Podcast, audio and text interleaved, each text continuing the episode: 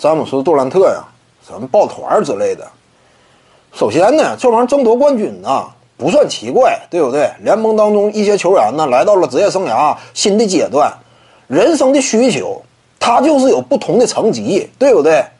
尤其当你处在了当年的勒布朗詹姆斯以及凯文杜兰特那样一种职业生涯阶段的时候，你更是迫不得已，你得做出选择，得更进一步。你以勒布朗詹姆斯为例呢，当时他已经两届常规赛 MVP 在手了，那你说他需要的是什么？当然需要的是冠军了。而且那些那会儿外界对他整个期待呀，再拿 MVP 也无济于事了，因为你得两手都硬嘛。你都已经有俩 MVP 了，怎么办？我得拿冠军，我才立得稳，外界的舆论声浪啊才能被压下去。这是当时的客观需要，那怎么办？继续留在当地啊？眼看没有希望，我就得自己主动寻求改变，与詹与这个韦德呀、波什携手嘛。这是当时詹姆斯。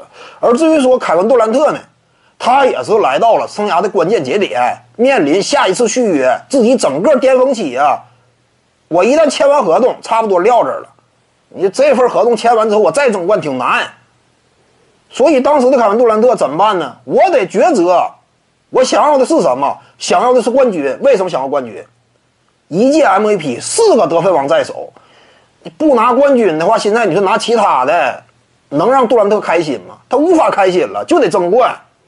看一眼身边的队友呢，猛男放话：“我愿意为你做出改变。”但凯文杜兰特当时就没信嘛。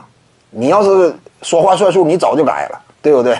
凯文杜兰特。因此，杜兰特来说呢，摆在眼前的一个简单的博弈模型就是，就算是当一个老二的冠军功勋，我现在也得往前迈步，对不对？